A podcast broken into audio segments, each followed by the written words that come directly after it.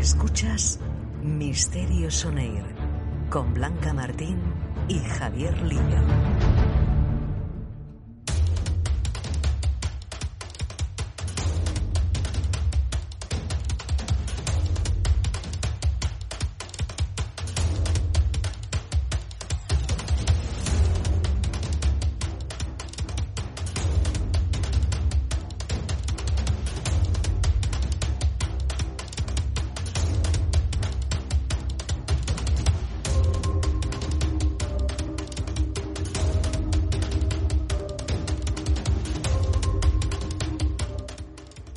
Amigos de Misterio Soner, bienvenidos como todas las semanas.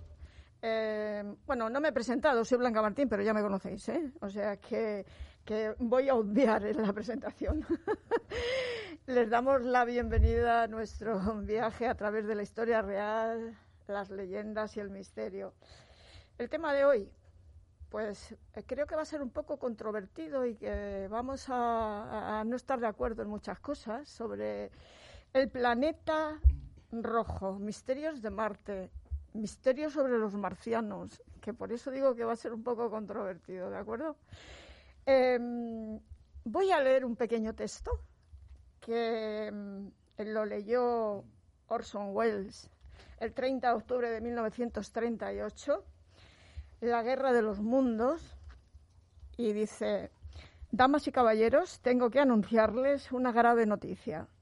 Por increíble que parezca, tanto las observaciones científicas como la más palpable realidad nos obliga a creer que los extraños seres que han aterrizado esta noche en una zona rural de Jersey son la vanguardia de un ejército invasor procedente del planeta Marte. Eh, se estima que ese día unos 12 millones de personas escucharon la transmisión y muchas eh, se creyeron que, que, era real. Cayeron presas del pánico, eh, abandonaron sus casas, eh, colapsando carreteras, bueno, incluso hubo ataques, disparos, o sea, reinó totalmente el pánico. Porque es que además durante esa retransmisión hubo efectos especiales, eh, una dramatización tremenda por, dar, por parte de Orson Welles, ¿no? Pero es que advirtieron desde el principio que era simplemente una parodia. Pero la gente, como eh, hubo gente que empezó a escucharlo después, se creyó que era realidad. Y fue aquello tremendo. Eh, aunque no se ha presentado todavía, pero eso lo habéis oído, ¿no? Sí. Eh, es mítica esa retransmisión. ¿Eh?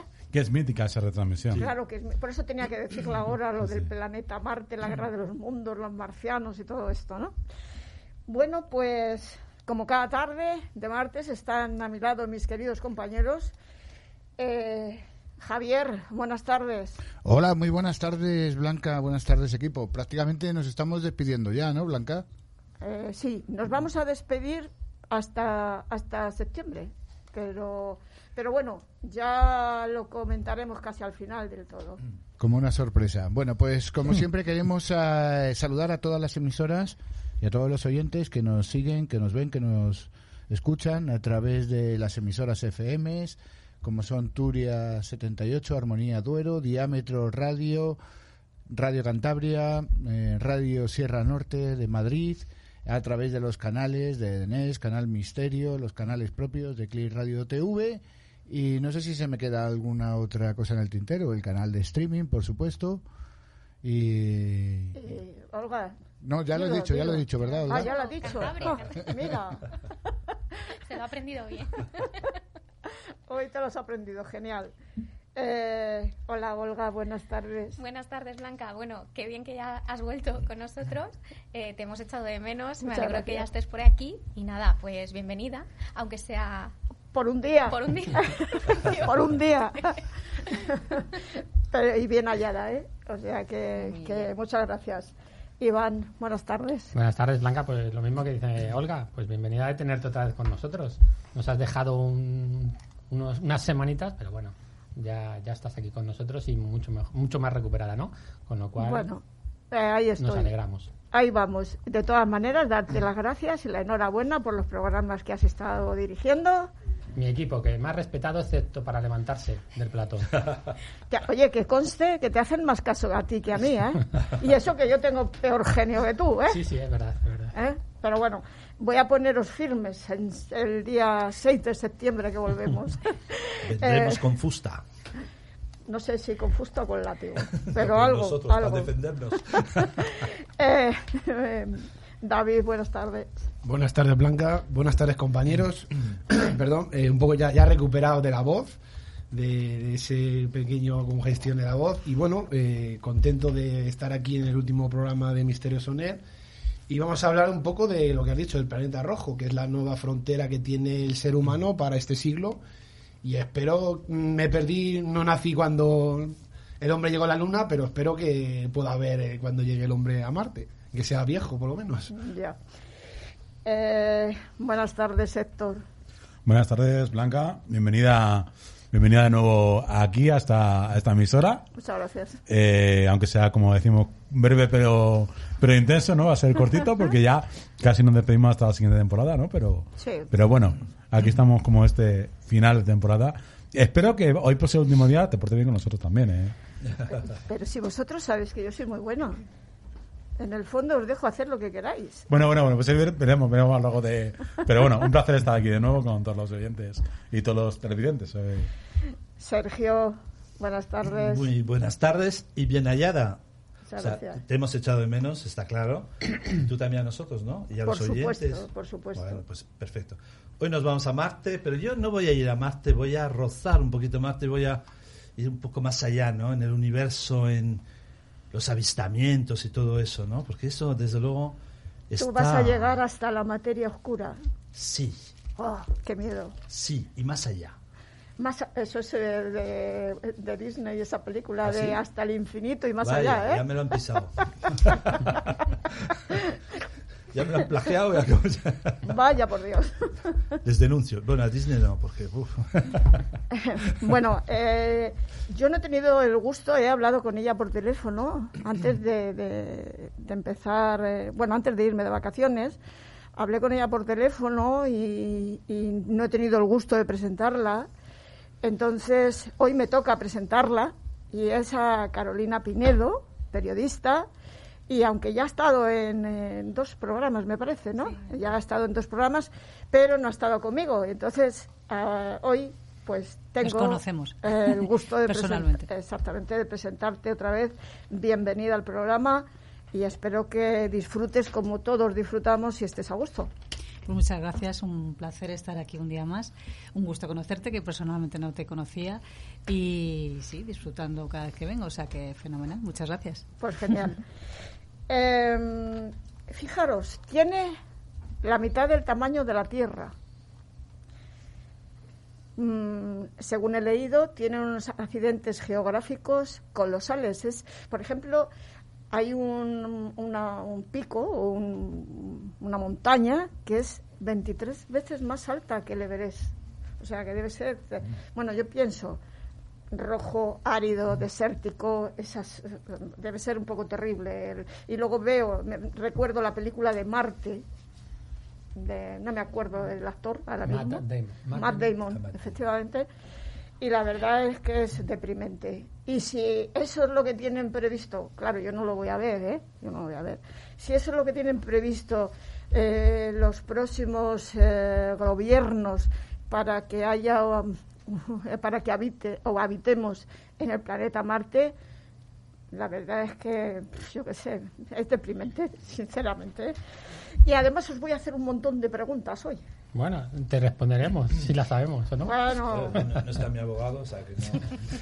Mándamelas por WhatsApp. A ver, yo, son preguntas-respuestas cortas. ¿eh? Muy bien. Y luego ya empezamos con los temas vuestros, ¿eh? ¿De acuerdo? ¿Por qué ir a Marte es tan importante? Bueno, bueno, te estoy mirando a ti, pero que conteste el que quiera. A ver, a Marte es importante porque es uno de los planetas más cercanos a la Tierra, que luego comentaré. También es importante porque desde siempre se ha concebido que es un planeta donde existe una habitabilidad bastante buena para poder eh, acudir. Sí, sí, nos estamos diciendo que las temperaturas son muy dispares, pero eh, la habitabilidad como tal se podría dar. Además, hay un dato importante que luego también comentaré, que los viajes a Marte, eh, la radiación que, que podemos recibir en un viaje a Marte está dentro de los límites establecidos como máximos o como límites para poder viajar, que es un 3% más o menos. Entonces, y todavía nos queda tiempo para mejorar ese 3% para llevar a personas, porque ya sabéis que ya hemos mandado misiones a Marte. Entonces, es importante porque ahí podremos generar pues un lugar en el supuesto de que en algún momento haya que abandonar la Tierra, porque no nos, olvidemos que Marte puede ser eh, la evolución del planeta Tierra. Eso es lo que dicen muchos científicos. la cuestión es para qué queremos ir a Marte si Acércate por veces conocemos eh, nuestro propio planeta. Quiero decir, los océanos todavía, todavía nos queda muchísimo por explorar, por ejemplo. Bueno. Es el afán de conquistar, ¿no? De, bueno, venga, nos vamos a cargar un poco el planeta y luego nos vamos a Marte a ver si hacemos algo hoy en día Hoy en día es algo más que un afán, porque en efecto has dicho una cosa, clave. No, estamos jugando el planeta en muchos términos y no se está realizando una, un verdadero reciclaje ni un verdadero el retorno a la naturaleza ni se está cuidando como se tendría que hacer. nos, nos convocamos en un, en un pequeño meeting cada X años con buenas con motivaciones de ah no, hay que quitar, hay que hacer tasas de CO2 no eso no es el no es el quid de la cuestión hay más cosas no alrededor. Pero ese es el gran problema. La tierra en algún momento dado además con nuestra tasa de crecimiento eh, se nos va a quedar pequeña. Y ahí está Marte. Antes, hace años, era una posibilidad. Hoy en día cada vez es más posibilidad. De hecho, en los años 80, Estados Unidos, para que al final ya no interesó, porque la Guerra Fría llegó a su fin, pero ya Estados Unidos ya pretendía, ya, había una misión para llegar a Marte. Mm. El ser humano, ¿eh? Estamos hablando de hace 40 años. Que es el afán colonizador. O sea, pero, es que ahora es más necesario, porque ahora no estamos jugando sin recursos aquí y, vamos a necesitar que eh. establecernos en algún punto intermedio hasta que podamos ir a, otros lugares y quizás eh, alargar la digamos Yo también la competencia entre por ejemplo bloque Estados Unidos Rusia. A ver quién llega más lejos. A ver China, nos olvida China ¿eh? China, China, nadie hace caso. Pues, y China está dando unos pasos tremendos pues es el afán competitivo pero la pregunta dime, dime, dime, la, la, la pregunta que me hago es ¿no nos costaría más la terraformación de Marte que intentar revivir, por ejemplo, nuestros desiertos aquí, eh, habitar estepas bueno, totalmente deshabitadas que hay en, eh, o sea, no sé. Eso es otro, eso es otra, es de la cuestión, ¿vale? Sí. De momento aquí creo que no hemos, hablado de terraformación, aunque hablaremos en el, el programa de hoy, ¿no? Pero al fin y al cabo, aunque no sea sin terraformación con terraformación, eh, aunque sea con núcleos eh, de, de, astronautas, con cierto ambiente y, y, y, donde puedan desarrollarse, pues sigue siendo un punto estratégico para de cara a la exploración. Pero de todas maneras, viendo los recursos que hay en la Tierra, aunque se estén agotando y estemos además abusando de ellos, ¿eh? ¿cómo es posible que se nos pueda meter en la cabeza ir a vivir a un planeta como Marte? Por Dios. Es absurdo. Además, fijaros una cosa. Cada año de Marte, ¿sabes cuántos días tiene cada año de Marte? 687 días. ¡Qué aburrimiento! Cada año. Tenemos la hora de calor y estamos quejándonos. Que, o sea, horrible. Mm, bueno, hay, hay, calor, calor, lo que se dice calor. Hay más, lo más integrado en un punto máximo, pero... Temperaturas extremas seguro, ¿no? Muy extremas. A menos 129, lo más, ah, lo más pues bajo. Tendría una ventaja es que celebraríamos dos veces a la Navidad, ¿no? Allí. ¿Se podría hallar el enigma de la vida en Marte? ¿Perdón? ¿El día?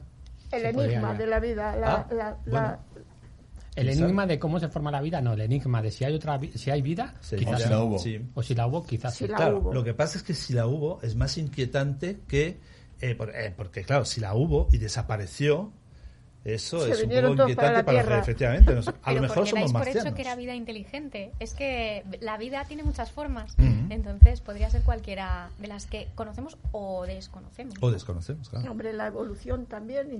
Eh, a, ver, un eh, meteorito, efectivamente, a la Tierra, evolución de, de los organismos o microorganismos y, aquí y se han ido desarrollando y al final todos somos marcianos. A mí una vez Pedro que me acuerdo que me dijo, eh, le pregunté si creía que existía vida en, otros planetas y me comentó, seguramente si existe, no va a ser como nosotros creemos, como las películas, el marciano típico con las orejas verdes, no sé qué, serían microorganismos mm, unicelulares, casi invisibles, o sea, que es que nos metamos... bueno, o, o, más inteligente y más desarrollada y civilizaciones que llegan hasta aquí con naves alucinantes. Yo, de hecho, voy a hablar de eso. Lo que dijo este hombre, sí, sí. Yo de bacterias no voy a hablar, voy a hablar de vida todavía más que tampoco hace falta mucho. ¿eh? Ah, nosotros no creemos. Esta pregunta va para Héctor que es muy alienígena. Ostras, eso, eso porque es la última temporada, Blanca, y te voy a perdonar. Pero... ¿Tú crees que podría confirmarse que hay vida extraterrestre o marciano? Marcianos, ¿eh? Habitantes de Marte. hoy en día existen? ¿O que existieron? que existen. Que existen, Vamos a ver, fíjate, esto lo hemos hablado incluso en algunos programas, los, que hemos hecho y demás. Eh, es posible, ¿por qué no? Si hubo vida, pudo haber quedado algo. Es muy complicado, pero es complicado en la capa superficial. En la, en la capa más inferiores es posible, es raro porque también hay ciertos metales que no son muy amigables, ¿no? De, de la vida de la vida como la conocemos aquí en la Tierra, ¿no? Pero bueno, podrían haber extremófilos, quién sabe. O, que, o, o, si os habéis entrado del el rumor este de la puerta, ¿no? Esa calle, sí. fotografía. No, pues a lo mejor hay minutos y nos estamos perdiendo a, los minutos de Marte. La Tierra hueca, la Tierra hueca de, Marte. Marte hueco, vete a saber. Claro. Hueco no, hueco no. Bueno, pero, hueco, pero... Yo lo que creo es que no estáis muy puestos en todos los avances, en todos los descubrimientos que se han hecho en estos últimos años. Porque se está confirmando prácticamente la existencia de vida. La asistencia que hubo vida, no que exista ahora mismo vida, pero que hubo vida, se dan todos los eh, las señales, las biomarcas que se dice, las biomarcas de existencia de vida. Y reservas de agua congelada. Y vete a saber, debajo de esa agua, de, esas reservas, lo que puede haber, ¿no? Exacto, exacto. O sea que eso prácticamente está confirmado. Como ríos, como el del río. Eh, es una pregunta que iba a hacer, que si sabéis, bueno, sabéis, conocéis o habéis eh, leído algo sobre eh, el agua, pero el agua líquida, no congelada, el agua líquida, se creen que hay debajo de ese, de ese hielo hay agua que, que fluye, ¿no? Eh, se cree. Bueno, se cree. Pues, eh, lo normal es que eh, debajo de si, existe el hielo, ¿no? esas formas, las formas de hielo, supuestamente en capas inferiores, cuanto más cerca de los núcleos de los planetas está, siempre hay una, una zona donde ese agua se convierte, perdón, donde ese hielo se convierte en agua por el efecto del núcleo, con lo cual es muy probable. La cuestión es que todavía el hielo como tal no se ha encontrado, o sea, no se ha podido certificar, pero si se ha certificado, pues otros otros fenómenos que se dan, pero es muy probable. Pero hay casquetes agua, polares. Agua líquida, dices, ¿no? Sí, agua, líquida, estoy hablando de agua líquida, pero hay casquetes polares y, y mm. según he visto en una fotografía, hay un lago que está congelado, pero parece que debajo de ese hielo hay agua. Pero vamos, las... Una cuestión que me está ocurriendo a mí. Si realmente encontráramos marcianos, ¿qué haríamos? ¿Qué quiero decir? Yo decirle hola. ¿Qué pasaría? ¿Nos montaríamos una guerra con ellos? No, ah, tú aquí. ¿Qué pasaría? o sea, es que... Para de guerra. seguramente serán más pacíficos que nosotros. Los alienígenas, por lo menos, no hay, no hay, de hecho no hay, no hay testimonios de gente avasallada, eh, Hombre, asesinada. algunos. Eh, eh, ¿Sí? eso, es para hablar de los abducidos. ¿no? Hay testigos del fenómeno OVNI que, que, sí, algunos, algunos han tenido algún problema, pero. Perdón, David, te estás dando con el pie todo el rato en la mesa. Me estás poniendo de los nervios. no, no, no estoy diciendo yo. Sí, pues alguien. Ah. Y yo te veo a ti con el pie. Digo, ah, pues no, tú. pero no estoy dando a, la mesa. Discúlpame. Eh, yo he leído a un en algún libro, algún testimonio de ovnis, y sí, alguno ha sido aducido, ha tenido algún tipo de problema, pero normalmente la mayoría de los eh, contactados o abducidos eh, dicen que mm, son personas bastante inteligentes, muy amables, pero normalmente no hay ningún problema con, ellos. Vienen como, normalmente vienen pues a estudiarnos. Y yo creo que si verdaderamente el ser humano puede ir a Marte y va a Marte, puede descubrir bastantes cosas como que verdaderamente eh, puede haber algún tipo de ruinas. Y si hay, yo creo la opinión de que si verdaderamente hubiera porque hay gente que sospecha que, por ejemplo, la cara de la luna, se ha escuchado en muchos sitios, que la cara de la luna hay ruinas de antiguas civilizaciones. Si eso es verdad, eh, para mí, por ejemplo, es, un, es, un, es una razón de que realmente eh, hay otra hay vida, vida inteligente y de que posiblemente podamos eh, ser nuestros padres los que Hombre, si se, si se, descubre eso sí claro si se la, descubre la, estoy hablando la de, cuestión es que eso todavía son compañero. hipótesis fantásticas como la de mayor parte de los abducidos y de los contactados ¿no? sí. podemos tener alguno que eh, que bueno que, que, lo podemos dejar un poquito más en entredicho y tener dudas eh, razonables de, sí. de, lo que está yo, yendo. yo estoy de acuerdo que muchos puede haber claro. que, que, pero, que verdaderamente hayan falseado su testimonio pero creo que realmente todo el mundo eh, no creo que haya falseado el testimonio, porque como dicen muchos eh, investigadores del fenómeno OVNI, que gana una persona en, en hablar de estos temas, eh, de, por ejemplo, de, de, que tiene un contacto con un OVNI. Pero es que, es, que, es que, muchas veces no está falseando su, su información, lo que pasa que está eh, percibiendo algo que no es la realidad. Entonces, pero, eso es un, un tema. Memorias, a través de efectivamente. psico-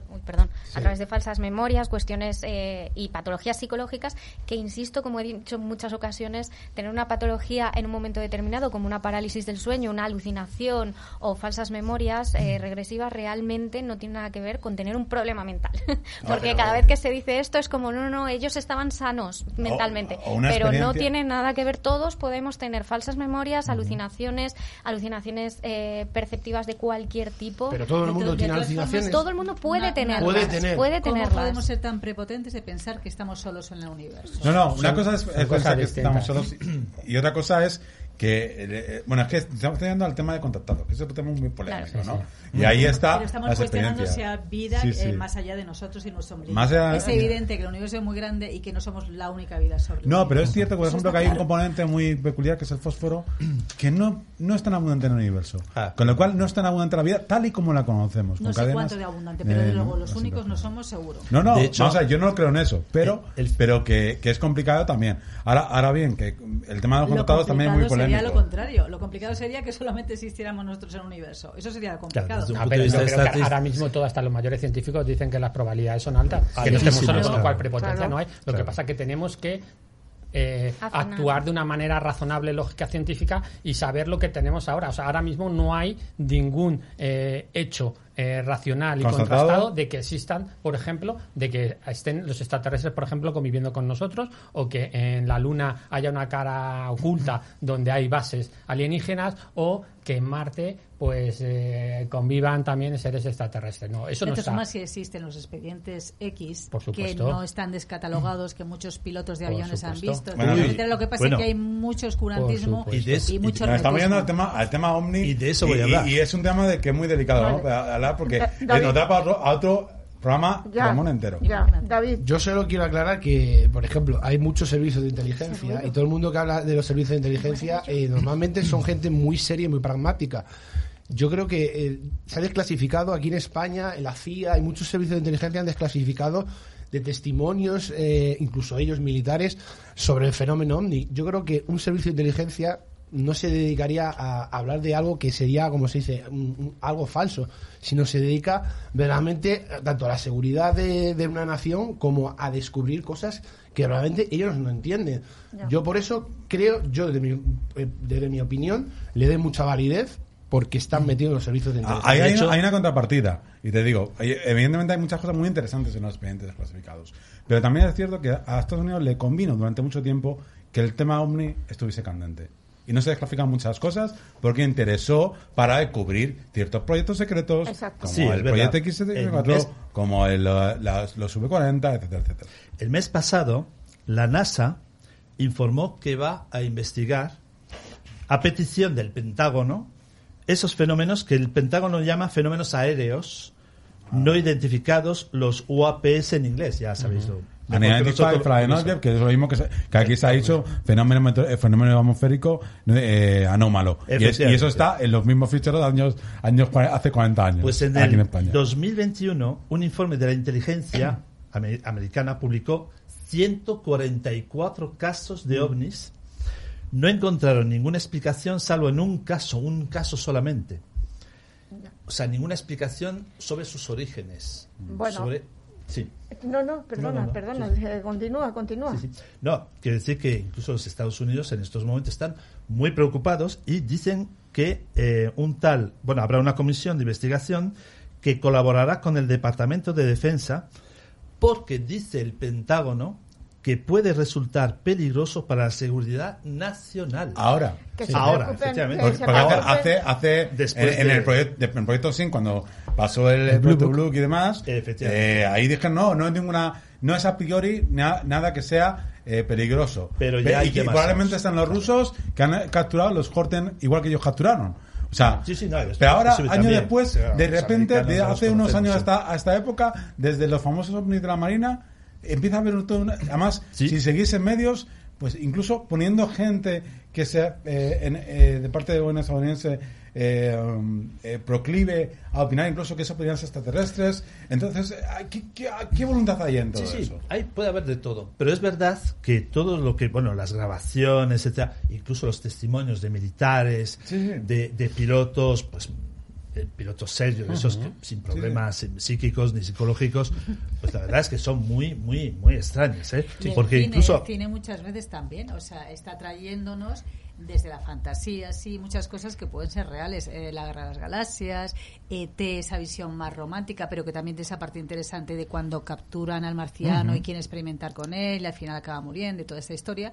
Y luego también está la parte, en la película de la guerra de los mundos, que a mí también me parece muy interesante con Tom Cruise, que yo creo que lo pinta bastante bien, que podría ser una de las versiones que podría ocurrir. Sí, y eso nos sale una manera de prepararnos también para un futuro una, una futura declaración. Pues que nos preparen para que se preparen con los rusos, no con los eh, marcianos ahora mismo. Eh, yo, vamos a ir adelantando porque si no. Eh, sí, yo, no empezamos, no empezamos. Solo, que, solo quería decir bueno, una cosa. ¿eh? Este no muere en ningún momento. ¿Eh? Ay, este vuelve a casa. Pero madre mía. Este viene de campamento. Estoy muy desfasada, muy desfasada. Pero no moría, no moría y luego revivía, sí, no sé qué. Sí, ah, vamos a ver. Es que resucitaba. A ver, aquí en la Tierra eh, las vacas producen mucho metano. Sí. ¿Qué lo produce en Marte?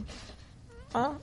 Los bocos pero, Blanca, eso es una bonita forma de echar la culpa a las vacas de la contaminación ambiental. ¿Qué culpa tendrán las vacas de toda la porquería que nosotros echamos en el, el metano Marte? pero, natural, pero sí, claro, natural sabrás que el metano también lo producen las reacciones químicas, como pueden ser las reacciones volcánicas, y es uno de los planetas que está integrando, que está integrado dentro de esos eh, planetas eh, rocosos y planetas sísmicos. Vale, he dicho lo de las vacas y eh, la tierra y el metano por dar un poco de... Sí, sí, No, no, pero vamos a ver, esta, esta, esta teoría, por supuesto, de que cierta actividad microbiana pues podía... Pero como no estamos debajo de superficie, hasta que no hasta que no llegue el mandan un Curiosity, de los mil que mandan, que, que excaven pues vamos a averiguar lo que hay debajo de la superficie de Marte. Claro, es que ahí está. No, bueno, ya, está lleno de vacas, oye. Ya están dejando, pero a un nivel muy... 5 centímetros. Sí, ahí está. Sí. Pues ya, ya Eso y se ha descubierto muchas cosas. Sí, capas profundas. Cierto, se han descubierto muchas cosas. Oye, en Japón hay, hay ciudades subterráneas. Claro, no hay sitio, entonces tienen que construir por debajo de tierra. Vete a saber en Marte, ¿eh? Sí, sí. Ya rizando el rizo ya y... ¿eh? Esa puerta ya en Marte quizás sea la entrada a algo desconocido. Eh. hay que traspasarla. Hablando de puertas... ¿Eh? A, las puertas de la vida en Marte, ¿qué descubrimientos eh, más recientes hay? Bueno, yo, yo, antes que nada quería aclarar eh, desde el punto de, desde el punto de vista siempre científico, no, podía ser de otra forma, ¿no? Que, Marte siempre ha sido pues ese planeta que nos ha causado mayor fascinación desde que tenemos conciencia de, de astronomía y por supuesto también, digámoslo, de, de, astrología. de astrología, ¿no? Con lo cual siempre nos ha fascinado. primero, lo decíamos, porque ha sido el primer planeta en que hemos, eh, le hemos observado desde nuestros propios, eh, nuestros propios telescopios, ¿no? Es cierto que a la, a la, Luna se la ha observado más, pero la Luna es un satélite de, la Tierra. Como planeta, el primero en ser observable ha sido Marte. Eh, de hecho, hemos mandado 28, 28 misiones no tripuladas y ha habido 10 eh, aterrizajes con éxito, con lo cual mm. es uno de nuestros, como decíamos al principio, decía, eh, decía Blanca, es uno de los principales eh, focos que tenemos ahora en, la humanidad o, los gobiernos tienen el foco de, Marte. También, como decíamos que también lo he comentado, Marte nos ha causado fascinación porque está dentro de esa cuarteta de, planetas telúricos o planetas rocosos y sísmicos, ¿no? Eh, es decir, pues planetas volcánicos. Eh, y este fue el gran motivo hace décadas de que se pensase que planetas rocosos, planetas sísmicos, planetas volcánicos tenían o podían albergar vida. Y esto siempre se mantuvo ahí. Luego, eh, también nos ha fascinado porque eh, en contra de lo que, bueno, nos ha fascinado porque se dice, y si se pregunta a la gente, ¿qué es el planeta más cercano a la Tierra? Si le preguntamos a la gente, la mayor parte de la gente dirá que es Marte. Bueno, pues no es Marte el planeta más cercano a la Tierra, porque todo depende del tiempo. O sea, las órbitas de los planetas son... Eh, no son eh, circulares, eh, en un momento dado un planeta puede estar más cercano y el planeta más cercano a la Tierra es Mercurio, porque hay que hablar de tiempo. ¿Cuál es el planeta que pasa más tiempo más cercano a la Tierra? Siempre ha sido Mercurio, es el que pasa el 46% de su tiempo del año eh, más cercano a la Tierra. Marte, sin embargo, solamente un 16%. Y el que, en teoría, aunque pasa menos tiempo cercano a la Tierra, pero es el que en un momento dado está más cercano, ese es, mm, ese es Mercurio.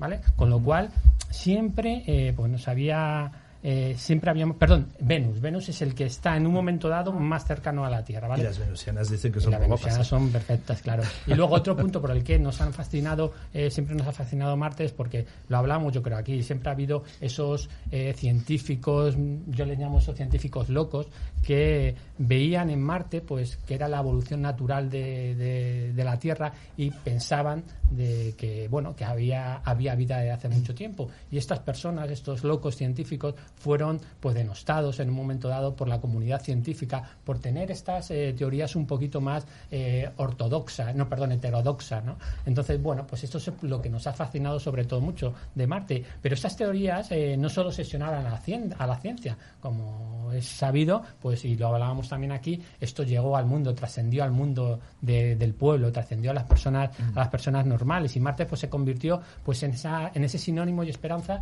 que lo decíamos de vida extraterrestre, ¿no? Eh, ¿En qué planeta puede haber vida? Extraterrestre. Para nosotros un marciano mm. no es el que viene de Marte, sino es un extraterrestre, ¿no? Es, engloba eh, la vida extraterrestre alienígena fuera de, nuestra Tierra, ¿no? Y entonces el fenómeno cultural pues avergó a, a Marte como ese país, o perdón, como ese planeta eh, referenciado a la vía extraterrestre y de ahí pues todos esos títulos que habéis hablado ahora eh, de literatura o que hablará Olga como eh, La guerra de los mundos de Wells o las crónicas marcianas de Bradbury, Las arenas de Marte de Arthur Clay o hasta El planeta rojo de Asimov, ¿no? Y luego películas como ha hablado ET, aunque ET no es de películas extraterrestres pero no está relacionada con Marte, pero hay muchísimas películas relacionadas con Marte, Capricornio 1, que eso es de, de los que somos más un poquito más mayorcitos, o Misión a Marte, de la que hablabas tú. No, perdón, eh, Misión a Marte es otra. Marte, que el, título original es El Marciano, no Marte. Entonces el Marciano de, eh, de Matt Damon, ¿no? O Desafío Total, ¿quién no ha visto Desafío Total? O hasta Mar Attack, ¿no? Bueno, pues de ahí, el problema es que de ahí de todo esto, de toda esta cultura que se generó, de ahí viene en que cualquier anomalía que se produzca en Marte, cualquier foto, cualquier elemento caprichoso de Marte, bueno, pues rápidamente eh, trasciende a, todos como, como una señal indiscutible de vida extraterrestre, vida marciana, ¿no? Y se, y se transmite sin mucho filtro y sin mucho rigor, ¿no? Y cualquier cosa nos parece que eh, es una evidencia sistemática de, la vida humana. Y, mm, bueno, eh, es una pena porque eh, siempre hay grados de veracidad en todo esto. Hablábamos, no podemos hablar siempre de que todo es mentira o todo es verdad, ¿no? Hay grados de veracidad. Eh, tenemos eh, las extravagantes eh, paredorias marcianas que llamo yo y que lo hablamos en un programa de creencias, me ah, parece, de creencias y de, y de sugestión. Hablamos de todas esas paredorias que lo traje aquí, además lo enseñamos al público. el humanoide que se encontraba en Marte, cocodrilos, lagartos, la cara de la mujer que creo que nos va a contar David un poquito, pero luego hay otros fenómenos un poco más controvertidos y son, eh, y son importantes a analizar. Y la NASA en este sentido tampoco está analizando mucho, como pueden ser el monolito de Phobos o eh, las pirámides, que también eh, hay curiosidades en ese aspecto, ¿no? Pero yo creo que hablando, y ya me centro, hablando de los últimos descubrimientos de Marte, también es necesario que nuestros oyentes entiendan que hay tres misiones importantes actuales, no que solo haya tres, sino que hay tres misiones importantes actuales que han cambiado el paradigma de, de, lo que conocemos, el paradigma que teníamos sobre Marte, ¿no? Y que, en mi opinión, y fijaros lo que digo, que esto que ha grabado, nos están dosificando para no atragantarnos de toda esa información que está llegando y, eh, y todavía falta por venir, ¿no? Eh, las tres misiones importantes es la misión MSL, es más conocida como la Curiosity, que despegó en el 2011 y aterrizó en Marte en 2012. La misión Mars 2020, que es la más conocida como el Perseverance. Perseverance y que, bueno, la misión china también está importante, que la gente eh, no la tiene en cuenta muchas veces, pero la, la misión china de Tianwen eh, que eh, despegó en 2020 y aterrizó en, Marte en 2021. Con lo cual, tres misiones ahora, tenemos tres rovers allí, uno el Curiosity, otro el Perseverance y eh, también tenemos el rover Huron de, de, China. Bueno, pues estas misiones, estas tres misiones sobre todo, están recorriendo completamente parte de la superficie de, Marte y nos están, no dejan de mandar análisis y fotografías de lo que está ocurriendo allí de, y de imágenes sorprendentes que, bueno, que están cambiando y que han cambiado como decía, la, la, eh, la, idea que tenemos sobre Marte, ¿no? Y que están estimulando también, por otra parte, la imaginación y la fantasía, ¿no? Estos dos conceptos, eh, la realidad científica y la estimulación científica y la fantasía, está dentro de todo esto que nos están enviando estas naves. Entonces es muy difícil algunas veces mm. eh, sacar la racionalidad científica de lo verdadero o la fantasía. Todo nos gusta jugar con la fantasía, ¿no? Pero bueno, hay que intentar también bajar un poquito al suelo y, ver qué es lo razonable, ¿no? Por ejemplo, lo comentaba antes, algo que es algo que ya se ha confirmado es la radiación aceptable. Eso que decíamos en los viajes, la intensidad de la radiación que sufre una persona cuando viaja a Marte, pues está justo en el límite aceptable, el 3%, con lo cual ya podríamos mandar personas a Marte. ¿Qué ocurre? Ese 3%, bueno, pues todavía puede surgirle alguna patología, alguna patología puede desencadenar una patología, pero tenemos un tiempo muy razonable para eh, bajar de ese 3% con nuevos eh, revestimientos de las naves al 2% o al 1%, con lo cual estamos ahí ya en las puertas de poder enviar a, gente a Marte. Luego, lo que se ha descubierto también son ríos marcianos están ahí, los ríos marcianos existen. Eh, se han recibido pruebas del Curiosity donde ya se han encontrado lechos secos lechos secos eh, con piedras redondeadas y erosionadas en la superficie. Esto es un detalle científico que eh, fija y certifica que mm. realmente los lechos, los ríos, los ríos marcianos han existido. Bueno, eh, también se ha confirmado, y esto es importante, que el planeta, y lo siento decirlo aquí, que el planeta rojo no es rojo, es gris. Eh, han taladrado, eh, el Curiosity ha taladrado 5 centímetros eh, la superficie de, Marte y lo que han encontrado es que el suelo y las rocas son grises y el color rojizo solo se debe pues esa oxidación de hierro que contienen las rocas. Con lo cual, el planeta rojo es rojo por fuera, y, gris por dentro, podemos decirlo así un poquito más poéticamente, ¿no? Los grises vienen de allí. Sí, sí, sí, sí, no sé.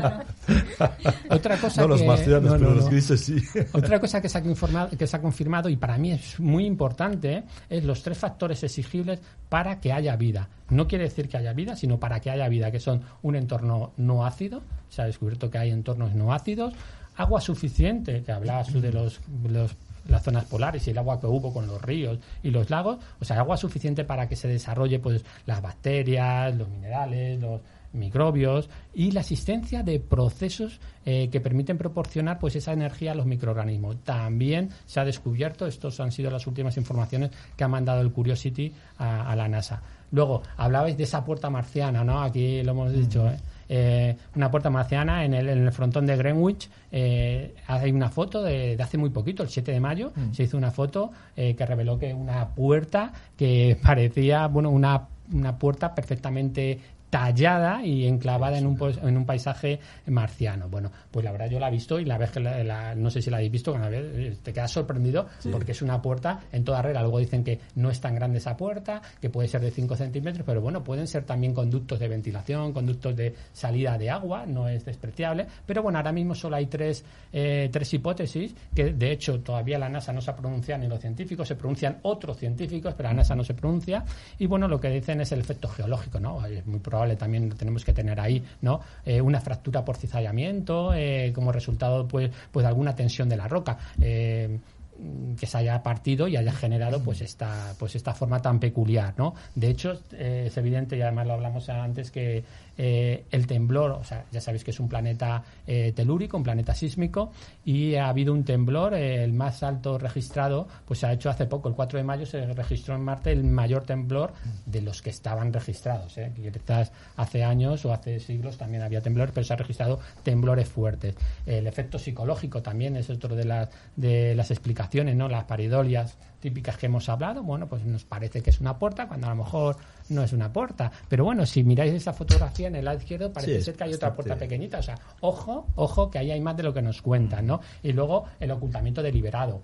A, mí esto, no sé si lo están ocultando deliberadamente, pero desde luego no están dando toda la información que tienen, porque fijaros, eh, en la Luna, eh, en la Luna, eh, y me voy un momento a la Luna, hace poco se encontró una especie de fotografía de una cabaña misteriosa, una especie de, de, de cabaña de piedra, ¿no? Y entonces durante uno durante un tiempo también estuvo como la puerta marciana dándole pues oye pues quizás significase un poco extraño. Qué hicieron los chinos qué es lo que no hacen a NASA pues los chinos lo que hicieron es acercar su rover hasta las prácticamente las puertas de esa cabaña y se dieron cuenta que no era una cabaña, que era una piedra con formación, con una formación pues muy particular. Pero eso no lo está haciendo nunca eh, la NASA, ni lo está haciendo con esta puerta, ni porque no se ha metido dentro de esa especie de cueva, ni lo está haciendo con el monolito de Fobos, ni nada. Entonces, bueno, pues siempre está ahí esa pequeña, eh, esa pequeña idea de que nos están ocultando algo. Bueno, pues también está ahí.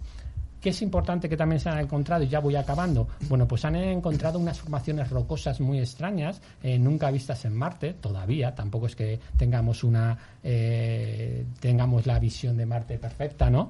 Eh, con forma de roca de rocas serpenteantes o con forma de, árboles, de troncos de árboles, simplemente sin, sin ramificaciones.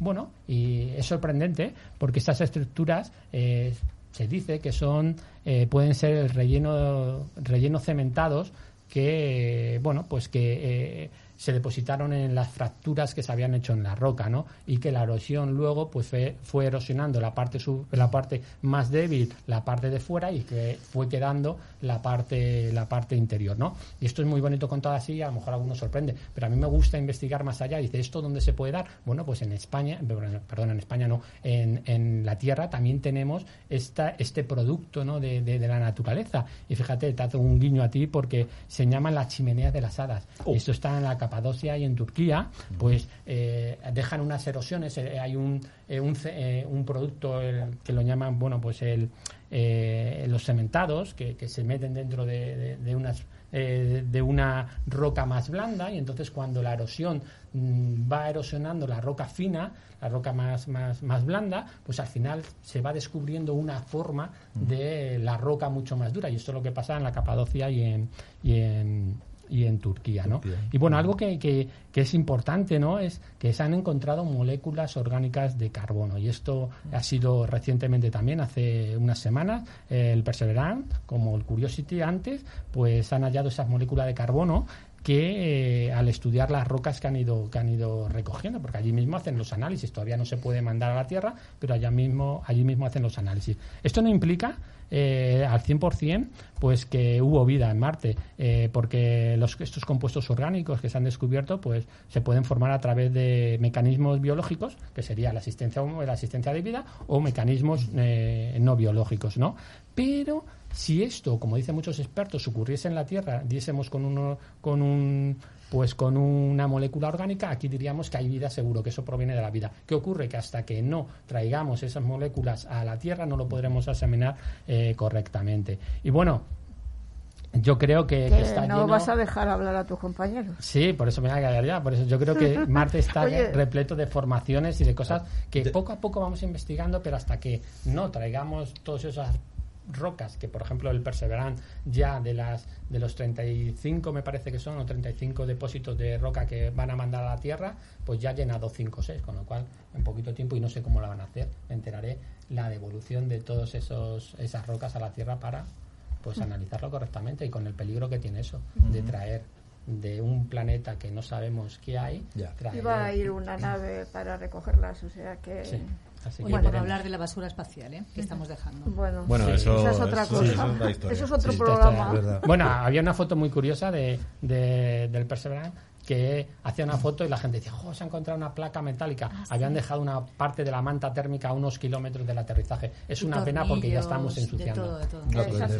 Eh, lo prometido es deuda, ¿eh? Y ya lo he cumplido. Te dejo hablar muchísimo.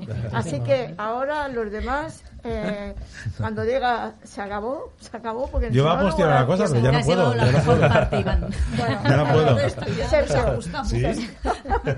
eh, luego es que me hacéis ser la mala y no quiero serla. Puede serlo, perdón. A ver, ¿tú crees que si descubrieron eh, vida en Marte o en otro planeta eh, nos informarían? ¿Qué pasa? Ah, que no oyes. Eh, no, no, que estoy oyendo continuamente un ruido que, ah. que, me va a tener que quitar los cascos. Vaya. Eh, ah, pues mira, justamente Iván hablaba de las ocultaciones, creo que voluntarias. O... Esto es muy interesante porque salto a, a este pequeño párrafo donde eh, un congresista demócrata, André Carson, dice que los pilotos que avistaron muchas naves, muchas, evitaban antes informar o, o cuando lo hacían, sus colegas se reían de ellos porque evidentemente ya sabemos antes cómo funcionaba la cosa, ¿no? Entonces, claro, los frikis, antes eran los frikis, ¿no? Los ufólogos, la ufología eran cosas de frikis, pero evidentemente ahora, efectivamente, hay casos cada vez más eh, numerosos. Scott Bright, por ejemplo, director adjunto de inteligencia naval de Estados Unidos, dijo hace poco, desde el inicio de los años 2000 observamos un número creciente de objetos no autorizados o no identificados. ¿Y qué hacen esos, esos objetos, vamos a llamarlos así? Pues aparentemente son naves tripuladas porque como estamos en un programa de, misterio, vamos a llamar directamente naves tripuladas, al pues pan pan y al vino vino. No sabemos si son naves tripuladas, o no, ¿eh? Al pan pan y al vino vino. Sin reparo, que es el último programa es, el último programa. Yo las llamo así, ya está. son naves tripuladas que aceleran de una manera vertiginosa. Eso está grabado, ¿eh? eh Héctor, no es un montaje. No, no, no, o sea, sí, pero... Hacen cosas imposibles para nuestro nivel mm, evolutivo, de, de evolución, son silenciosas y algunas no aparecen en los radares, incluso a ratos salen o se sumergen en el mar o, o salen de lagos. Y claro, eh, la NASA, evidentemente, bueno, el Pentágono primero, pues está muy mm, perturbado. Por eso, claro, voy un poco a tu pregunta.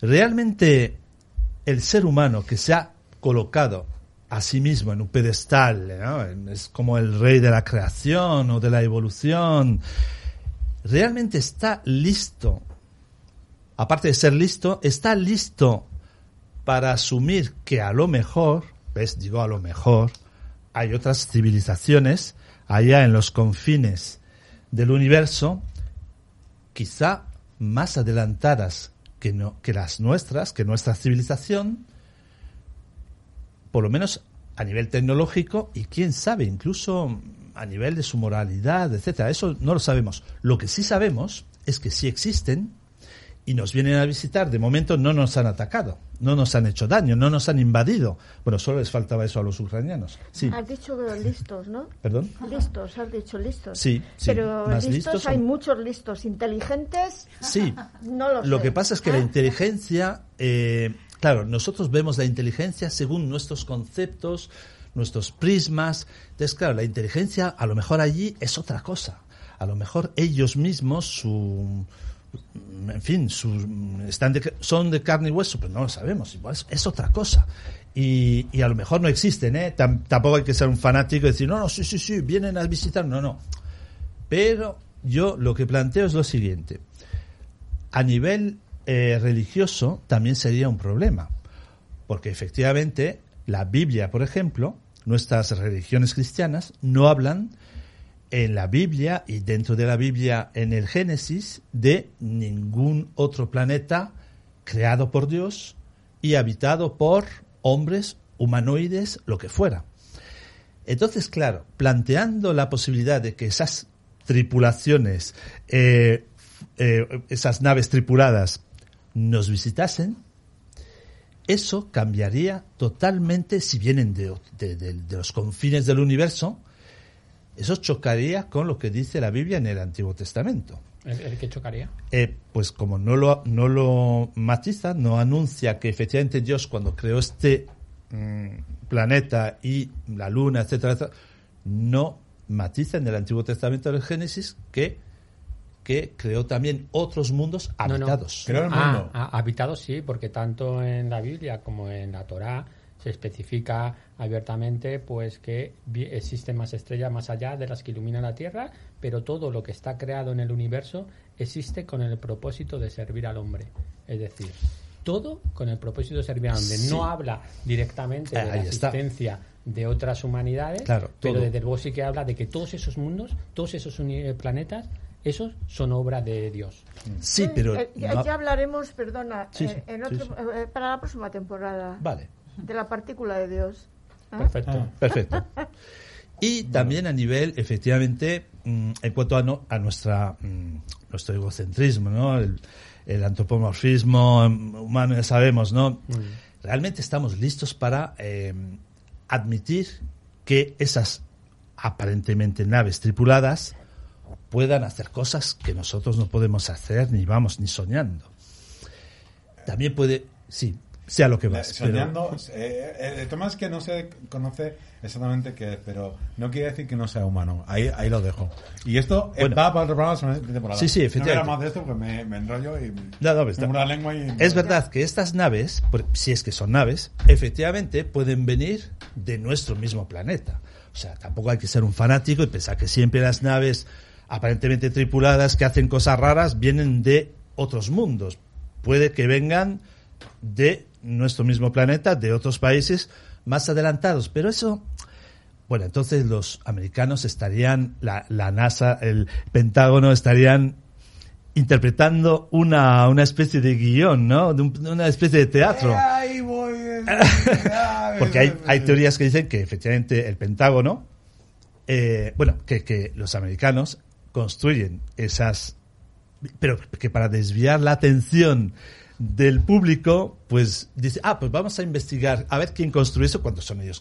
Mira, hay, una experiencia muy interesante, y me un segundo, de un eh, compañero nuestro, Miguel Labrador, que posiblemente ya lo vamos a hacer comprar con él la temporada que viene, ya veremos, eh, pues estamos liados, pero eh, tiene una experiencia que además, hoy día han salido más medios, pero nosotros hicimos una entrevista hace años, y es una experiencia en el 51. No sabían qué era. Era una especie de edificio de tres plantas y era parecía luces. No, sabe, no se sabe hasta qué punto era una nave o simplemente un holograma. Sí, sí. Y hasta ahí puedo leer. Y yo acabaré diciendo que, un poco al hilo de lo que decía también Carolina, eh, Cioran, el filósofo Cioran, eh, decía, bueno, esta mañana, eh, en un aforismo, decía, esta mañana eh, la radio ha dicho que existen 100.000 millones de galaxias. Así que he renunciado a afeitarme. Muy bien, pues hoy vienes afeitadito, ¿eh? A ver, perdonadme. No, lo Perdonadme que no, que, que, os corte, pero si no nos, va, no nos va a dar tiempo. y, y, tenéis exactamente siete minutos cada uno. O sea que... Pues que sepas que el Papa Francisco ha dicho que si existen extraterrestres... La culpa... ¿Qué, qué, ha dicho? ¿El Papa Francisco? Sí, pero que si existen extraterrestres... ¿Qué ha dicho? ¿Que no te he entendido? El Papa Francisco, ah, pues, pues que comentó que en una homilía pues que si existiesen los extraterrestres, que ellos están perfectamente eh, preparados para, para evangelizarlos y que dependerá de si ellos quieren, si ellos quieren acercarse a, a, la religión católica. Pero que si existen, eso es obra de Dios. Las religiones ya están tirando también para su lado. Ah, claro. Olga, por favor. La influencia del planeta rojo en la cultura. Muy rápido. Vale, todo lo rápido que puedo, sí. Vale, me voy a saltar a unas partes que si no, no, no da tiempo. Ya, terminé, ya está. Ya está. Los, alienígenas existen y puto. Ya está. bueno, os cuento. Marte, te cuenta el tiempo, ¿eh? Marte y la concepción de lo marciano eh, constituyen es que ya hemos hablado de casi todo, entonces me, voy a centrar. Constituye una, una proyección de las inquietudes humanas, ¿no? Y, y, tiene, pues como sabéis, un lugar importante en el imaginario colectivo y, por tanto, pues en la cultura. Aunque a medida que la ciencia avanza nos quita un poco esta ilusión de encontrar vida tal y como la conocemos en la Tierra en Marte. Sin embargo, no decrece la atracción por el planeta rojo y, bueno, ciencia, arte y literatura se entremezclan con la necesidad de buscar soluciones a la supervivencia de la Tierra. Eh, ya en tiempos de la antigua Roma, Marte era el dios de la guerra, mm. representaba la virilidad, el furor del combate y la sangre, que es el color característico de este planeta que parece ensangrentado, ¿no? El planeta se convirtió en un icono de la cultura pop. Eh, revistas pulp de eh, los años 20 y 30, como Amazing Stories o Planet Stories, eh, que popularizaron el género del romance planetario entre escenarios intergalácticos, con civilizaciones extraterrestres y tecnología súper desarrollada, con estética dieselpunk. Eh, space operas, cómics como El Detective Marciano de DC, o aquí en España, que yo no lo conocía y me parece súper interesante, Diego Valor y otro cómic que era El mundo futuro, los seres buenos de Marte, de Guillermo Sánchez Boix, que os invito a que si podéis cotillearlo en Google, eh, es, es, bonito porque es de los años 50 y es interesante ver cómo se vivía en aquella época en España el fenómeno de los marcianos, ¿no? Digo, Valora más sería muy que fue muy popular, ¿no? Era, fue, fue un cómic y luego además se llevó a la radio también a la cadena SER, efectivamente, sí. Y luego en el cine, cine de series B y novelas que ofrecían la imagen más amenazante del planeta, con invasiones marcianas y también eh, aspiraban a convertir Marte en colonia humana. La música, la música pop y rock, especialmente el glam rock, con David Bowie y su Life in Mars y su célebre disco The Rise and Fall of Sea Stardust and the Spiders from Mars del año 72 que eh, bueno pues en su gira pues iba acompañado por este grupo que era The Spiders from Mars que luego sacaron también discos propios no y, en este disco bueno pues él se forma un alter ego que es eh, un supuesto extraterrestre andrógino que se convierte en estrella del rock. Y como no mencionar pues el antiguo videojuego Space Invaders y sus emblemáticos marcianitos. Bueno el término marciano como ha dicho antes Iván es sinónimo de extraterrestre o alienígena. No solemos utilizar el gentilicio de otros planetas bueno de vez en cuando venusinos o venusianos, pero es, es más habitual escuchar marciano, ¿no? Y quizás tenga su explicación en que Marte fue el primero de los planetas del sistema solar donde el ser humano imaginó vida. Y uno de los motivos tuvo que ver con la astronomía, como bien ha comentado también Iván, y, pero sin duda el pistoletazo de salida lo dio el astrónomo italiano Giovanni Schiaparelli cuando en 1877, momento en que Marte se encontraba más próximo a la Tierra, trazó los primeros mapas detallados del planeta rojo. Y en ellos se podían distinguir una serie de líneas cruzadas que atravesaban la superficie, la superficie y que denominó canali. Vale, pero una mala traducción al inglés fue el caldo de cultivo para las expectativas de vida extraterrestre, porque los canali, en lugar de ser traducidos como channels o groups, que vendrían a ser surcos o accidentes geográficos naturales, pues se tradujeron como canals, que en inglés se entiende como obra de ingeniería de, la mano hecha posta, vamos. Y esto pues parecía demostrar que Marte estuvo o estaba habitado. Y bueno, luego otros, otros astrónomos eh, como Percy Barlow pues dedicaron su vida a defender esta hipótesis, incluso pues escribieron libros como Mars o Mars and its Canals. Eh, y además este hombre, Percy Barlow eh, también desarrolló la idea arquetípica de la sociedad marciana superavanzada que hoy todos conocemos. Bueno, pues a partir de este momento comienzan a publicarse multitud de relatos y novelas de ciencia ficción sobre los habitantes de Marte. El primero de todos ellos, el más importante, es el que ya ha comentado Blanca al principio y no me voy a centrar más en él, que es eh, La Guerra de los Mundos de H.G. Wells del año 98, 1898, ¿vale? Eh, como ya lo has detallado, no me meto en él. Luego, frente a la visión em, de Marte como amenaza, que, está más plasmada en La Guerra de los Mundos, eh, hay otras versiones que son más Marte como una frontera, como, como una oportunidad de aventuras, y uno de los más populares pues de esta mirada más utópica es el libro Una princesa en Marte, en 1912, que escribió Edgar Rice Burroughs, que es el autor de Tarzán, por si alguien no lo sabía. Y ¿Mm? Uh, Burroughs emplea al, planeta rojo como metáfora de la condición humana y presenta a su héroe, que luego se ha llevado al cine también, con poco éxito, John Carter, eh, que es un oficial norteamericano que en plena guerra civil es teletransportado a Marte y que se encuentra también en guerra. Y bueno, pues ahí vive innumerables aventuras entre marcianos gigantes de cuatro brazos, exóticas princesas, todo tipo de monstruos y en un eh, amplio despliegue de heroísmo viril, fantasía, que darán lugar a una, sala de, una saga de 11 novelas que además sería el origen de eh, la imagen del marciano de color verde que todos conocemos también. ¿Y la película? La película mm, también, lo que pasa es que ahora primero Ah. estoy... que estabas hablando de novelas, nada no, más. no, estoy... disculpa, Claro, es que estoy, estoy con novelas de Disculpa. momento. Tranquila, a todos llegamos. bueno, luego estaría eh, el- el- la, la novela Aelita del año 23 de Alexei Tolstoy, que habla de un joven que viaja a Marte y allí pues dirige un levantamiento popular contra el rey marciano ayudado por la reina Aelita que se enamora de él. Bueno, esta, este libro también se llevó al cine, ¿vale? En el año 23 también y, y fue la primera película que trata por completo los viajes espaciales, ¿vale? Y además se hizo muy famosa por sus escenarios y vestuarios eh, y, y, bueno, su influencia se puede ver en películas posteriores. Luego, sin duda, uno de los libros más importantes, eh, lo ha mencionado antes Iván, es Crónicas Marcianas, escrito por Ray Bradbury en, el año 1950, que utiliza la colonización de Marte para hablar de todas las preocupaciones humanas, costumbres, miedos y plantea una serie de historias cortas que narran el conflicto entre los marcianos y los terrícolas y bueno, otra serie de eh, cuestiones que plantean una melancólica y profunda reflexión sobre el estilo de vida humano, eh, su mitología, sueños imposibles y cómo allá donde colonizamos llevamos todo lo malo, básicamente. Otro libro son Las arenas de Marte, de Arthur C. Clarke, eh, bueno, que describe, describe el establecimiento de una colonia humana en el planeta. Ah, eh, en él especula con la utilización de cultivos vegetales para incrementar el contenido de oxígeno en la atmósfera marciana, planes científicos para convertir Phobos, una de las lunas de Marte, en un sol capaz de calentar eh, suficiente. Todos estos proyectos se llevan a cabo de espaldas a la Tierra y, bueno, pues hay conflictos.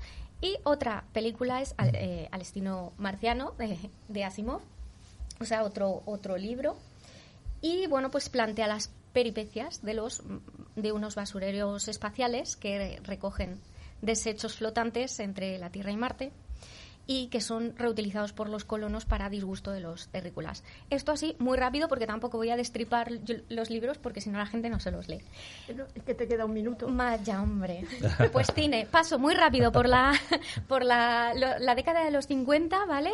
Eh, en plena paranoia anticomunista y en plena fiebre ovni se rodaron cantidad de películas de serie B ambientadas en Marte, ¿vale? Hay un montón de títulos como Flying This Man from Mars, Flag to Mars, Marte el planeta rojo, Invasores de Marte, La invasión de los ladrones de cuerpos, El terror del más allá, que es una de las precursoras de Alien, eh, un montón. Y luego Tim Burton realiza un homenaje a estas películas de serie B eh, parodiando la beligerancia marciana, ¿no? En su film, pues, Mars Attacks, del año 98 96, donde la imagen de los marcianos está basada en una colección de cromos del año 62, que se conseguían en los chicles. Y luego, en el año 2000 se rodaron Misión a Marte, de Brian De Palma, que se centra en los peligros a los que se enfrenta la primera misión tripulada que llega a Marte, mientras eh, luego se rueda también Planeta Rojo, que tira de ecologismo y presenta a Marte como la nueva Tierra prometida, y un año después, John Carpenter ambientó Fantasmas de Marte en un planeta superpoblado y amenazado por una civilización atávica. Luego, en el año 2015 The Martian, que ya habéis hablado de ella, y después ha habido un- algunas películas también que siempre hablan de colonias eh, humanas bien establecidas ya en Marte, un Marte terraformado y, y donde es posible la, supervivencia y que básicamente parece un reclamo para todas las eh, los proyectos interplanetarios de bueno pues de Elon Musk, Jeff Bezos, eh, Richard, eh, Richard Branson o la Mars Society. Pero la película que sin duda es más icónica es eh, Desafío Total, dirigida por Paul Verhoeven en el año 90 a partir de una novela de Philip Dick.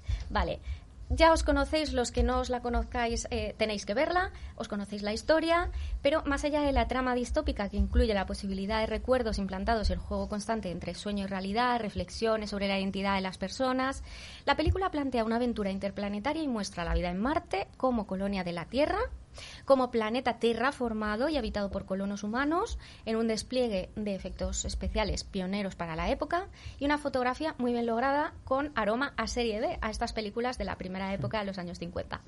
Eh, los colonos viven bajo cúpulas, o sea, es una de las películas en las que mejor se puede ver esa idea que tenemos los seres humanos de cómo sería la vida en Marte, ¿no? El oxígeno escasea y es objeto de presión social. Eh, se han trasladado y agudizado las desigualdades. Bueno, Los, eh, sí, bueno, vale.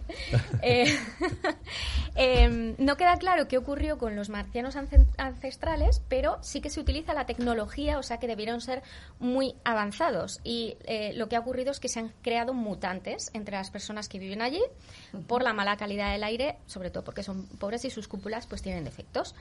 Y, bueno, tiene una serie de curiosidades, pero ya no me da tiempo, pero me no, estás no te da tiempo y además la culpa es tuya, que no tiene tiempo.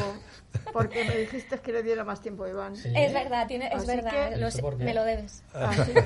Yo no quiero más tiempo. ¿eh? no, no, no, hay comentarios. Por favor, eh, Carolina, hemos hablado, hemos hablado de astronomía, hemos hablado de literatura.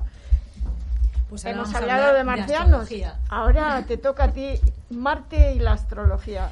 Bueno, yo os quería comentar que la astrología tiene su origen hace 5.000 años. Se duda si su cuna fue en Egipto o en Babilonia. Y ya por entonces se leía y se descifraba la información de las estrellas. Hoy es martes, que también hace alusión al planeta Marte, porque Marte no solamente está ahí eh, es un planeta, sino que además lo traemos mucho a la Tierra, como bien dice Olga, para muchas cosas. ¿no? Marte, Marte es el día martes, es el día dedicado al dios Marte. Eh, el mismo nombre que tiene el dios de la guerra y Marte efectivamente como comentaba Olga pues se asocia a la virilidad, la pasión, el empuje, la iniciativa, la acción, incluso la sexualidad. También está el mes de marzo asociado al nombre de Marte también. Y el 21 de marzo curiosamente comienza Aries, el signo de Aries, que dura del 21 de marzo al 21 eh, de abril. Aries es el signo zodiacal asociado a, a Marte, es su planeta regente y cómo son los arianos, la gente del signo Aries, no sé si conocéis a alguno o alguna, pero bueno, eh, son pues como muy iniciadores, eh, pioneros, guerreros, eh, no se rinden fácilmente, son emprendedores. Estas son las cualidades del signo de Aries asociado al planeta Marte. Mm, no solamente rige el signo de Aries, sino también si, rige el signo de Escorpio. Lo que pasa que es corregente, está Plutón y Marte, que rige en Escorpio. Está más asociado al signo de Aries, como comentaba. ¿Y qué representa Marte en la astrología? Pues representa el fuego, de ahí su color rojo por fuera, aunque es gris por dentro. Es el cuarto planeta del sistema solar contando desde el Sol. Y el lugar de la carta astral donde está Marte, pues se queda teñido de acción, de fuerza y de pasión. Por poner un ejemplo sencillito eh, Marte en Libra, eh, en este signo, pues sería una persona caracterizada por tener una energía guerrera al servicio de la diplomacia. ¿Por qué? Porque Libra es un signo zodiacal que habla de la diplomacia, del equilibrio, de, de, estar en el centro. Y cuando tenemos a Marte en ese signo, por ejemplo, pues lo que le da es, por así definirlo, pues un guerrero diplomático, ¿no? Para que veamos un poco cómo se, Mm, se usa el tema de los planetas y de los signos zodiacales en esta ocasión pues asociados a Marte, ¿no? Eh, Marte también en la carta, nuestra carta astral, indica la energía sexual de la persona. Por ejemplo, alguien con Marte en Urano, pues se caracterizaría por buscar en este campo, pues experiencias novedosas, diferentes y únicas. Y yo la verdad es que conozco gente con estas posiciones que suele cuadrar bastante. Mm no sé, lo puedes llamar imaginación, flipadura, pero coincide. Eh, en astrología Marte, donde está ubicado, imprime lo que comentaba, mucha energía, fuerza, un aire marcial, guerrero y potente. Y todos tenemos a Marte en algún lugar de nuestra carta astral. Y ahí donde esté, podemos estar seguros que contaremos con esa fuerza, esa energía y ese impulso iniciador. Eh, aunque no pertenezcamos al signo de Aries, por ejemplo, o de Escorpio, que tienen como regentes a Marte, eh, la energía marciana la tenemos en nuestra carta, nuestra carta astral, siempre. Podemos tener malos aspectos de Marte, por ejemplo, con otros planetas, como puede ser la cuadratura, que se llama, o la posición, esto se llama así en astrología, y puede dar lugar a energías complicadas con Marte. Pues, eh, por ejemplo, Marte cuadratura con Mercurio. Mercurio es el planeta de la comunicación, de la mente, pues que puede dar con Marte ahí, que es un guerrero iniciador y que está en cuadratura o en mala posición. Pues problemillas con la comunicación, seguramente pues serás una persona muy explosiva, eh, no sabrás gestionar tus emociones en cuanto al enfado y lo llevarás por lugares que no son los más adecuados. Y luego, pues también hay aspectos positivos, por supuesto. Un Marte, por ejemplo, bien aspectado, eh, que sería los, eh, se llama sextil, eh, por ejemplo, el sextil y el quincucio, por ejemplo, son buenos aspectos con otros planetas, pues te daría, por ejemplo, un Marte en sextil con Venus, vamos a poner pues Venus que es el planeta de la belleza del arte pues te daría eh, un impulso muy bueno con respecto a estas áreas de, tu vida. Y, un Marte y un Marte con Piscis un Marte pero en buen aspecto dices. En el aspecto que sea, por ejemplo. Pues Piscis, eh, por ejemplo, que es eh, planeta, el signo de, de lo digamos, de lo, como te digo, de lo mítico, de lo, de lo emocional, de, de lo mm. intangible, de lo acuático, de las emociones con Marte, pues eh, te puede dar más, eh, más chispa, porque las, la gente pisciana pues eh, normalmente es como muy emocional, muy mm, más tranqui, y el Marte pues lo que le pues daría es, es, un impulso, ¿no? Uno seguro que no. Tú eres totalmente Marte y yo totalmente Piscis. Tú eres signo de Piscis. ¿Eres Piscis y tienes algún aspecto con Marte o qué? No, no sabes. marzo. Igual sí. Ah, pues no sabes si te puede coincidir o no, porque si no lo tienes. Tu ascendente igual es Aries, vete a saber, ¿no? Puede ser Aries. claro, el ascendente también te marca. Si tienes un ascendente Aries, aunque seas Piscis, pues ya vas a tener una chispa más guerrera, más mm, no tan emocional, no tan. Agua y fuego. Pues perderte la imaginación. Tranquila, tranquila no soy. ¿No es tranquila? Sí, me lo parece, sí. ¿Sí? Sí. Bueno. Bueno, pues yo he sido muy buena chica y me he remitido al tiempo que me has dicho. Muy bien, genial, eh, Carolina, genial, de verdad. Eh, Héctor, aprende de Carolina. Bueno, bueno, bueno, ya hemos así con el último día. Vamos por la, la próxima, no, no, no, ya, verás cuando termine el, programa. Eh, la próxima frontera, Marte o... Marte, la próxima frontera.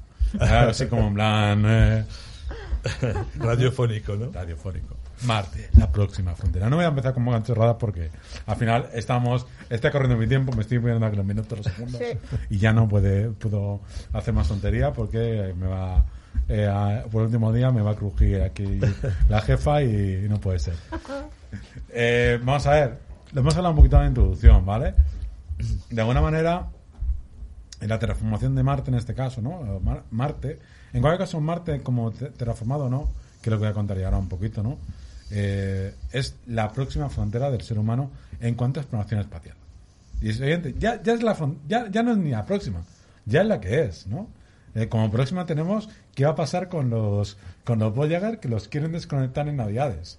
Y están cazando señales también un poco anómalas, ¿no? Que es que no saben ni lo que es, ¿no? Pero bueno, eso es otra historia, ¿no? Eso quizás sea el futuro, ¿no? Salir de, nuevo de nuestro sistema solar, de nuestro sistema solar de una manera eh, con, más conocimiento. Pero la próxima, la próxima, la próxima, después de la exploración, vendrá el, ya llegar como, como, como en, el, en la Tierra. Después de la exploración de América, se establecieron grupos coloniales de, de, europeos en este caso, en América, ¿no? Eh, ahí eh, combatiendo o de alguna manera eh, dividiendo el territorio ¿no? con, con los indígenas de la zona. No sabemos qué indígenas puede de Marte, ¿no?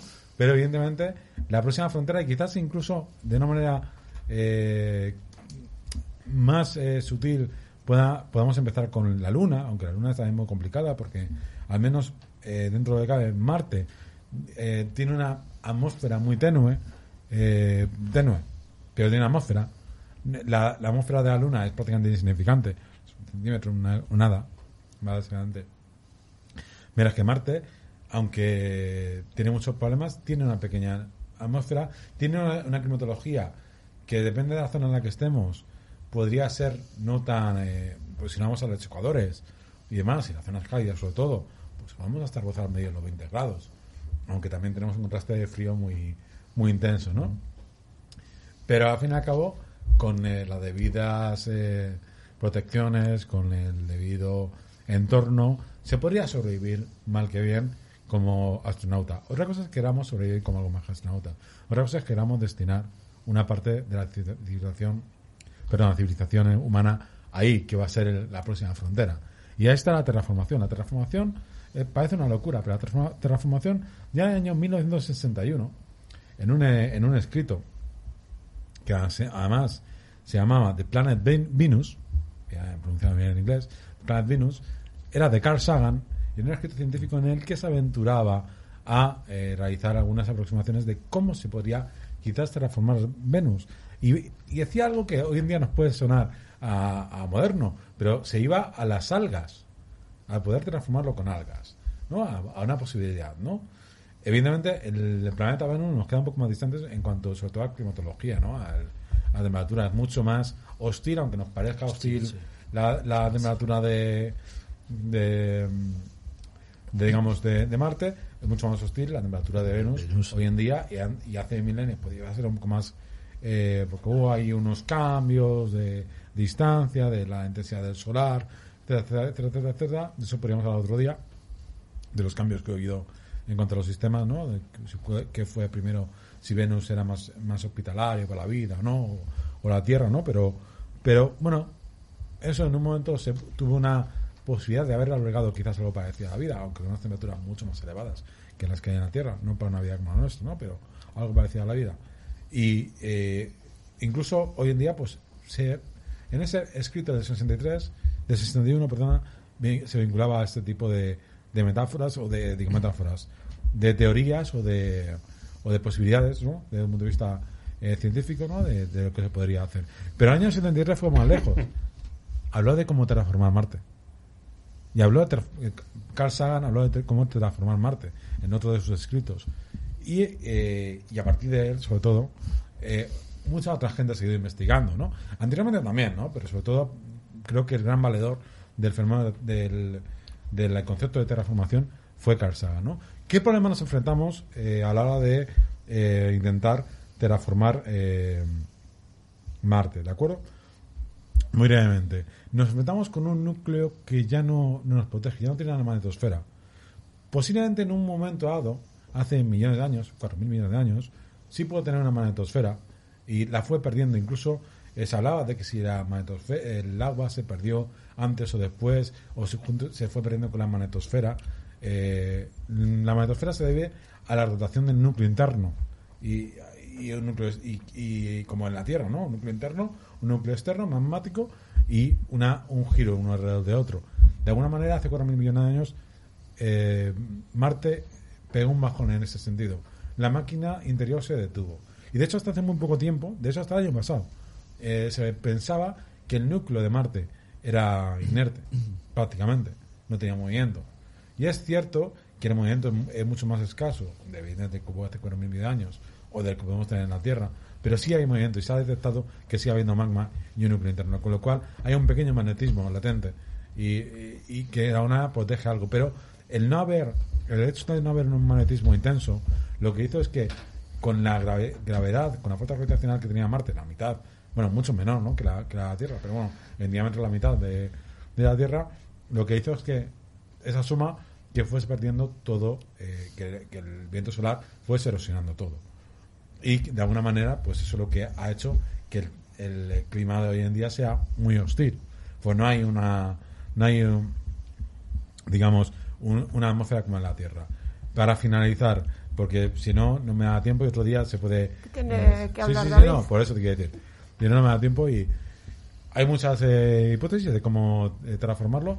Eh, sabemos que hay agua, sabemos que hay agua en los polos. Se, se incluso se dijo de quizá bombardear los polos con arma nuclear, lo cual era una brutalidad, pero está ahí como, como hipótesis, ¿no? Eso generaría un, un, un, un cambio a la hora de climático. Un, no cambio climático, pues sí, un cambio climático, pero lo que quería expresarme es que lo que iba a, crear era un invierno nuclear en el cual pues eh, eh, se, generaría un calentamiento global, etcétera, etcétera, ¿no? Que de alguna manera pues impulsaría ese ese cambio positivo entre comillas aunque fuese con ese movimiento tan brusco no otros eh, otras hipótesis pues es eh, por supuesto plantas un montón de eh, de hipótesis al respecto de cómo terraformar la tierra de lo que hay debajo de la tierra que eso es importante y puede ser un gran obstáculo a la de terraformarlo y por supuesto a protegerlo porque el gran problema que tenemos de si llenamos de agua de o de materia o, de, o, de, o si detonamos o incluso si, si extraemos el agua que hay en el interior que sabemos del año pasado que ya fehacientemente que debajo del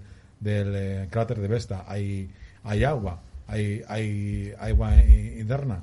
O incluso sabemos de hace unos años que en épocas estivales se, se condensan eh, agua líquida, salada en, en, ciertas partes del Ecuador.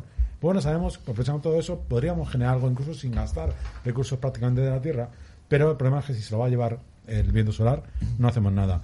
Hay hipótesis de cómo hacer en el punto de Lagrange, en un punto de Lagrange que es un punto neutral gravitacionalmente, por decirlo muy, muy vastamente, eh, unos escudos para proteger eso. Y en eso está rondando la transformación. O sea, que la próxima frontera va a ser Marte. Lo queramos o no.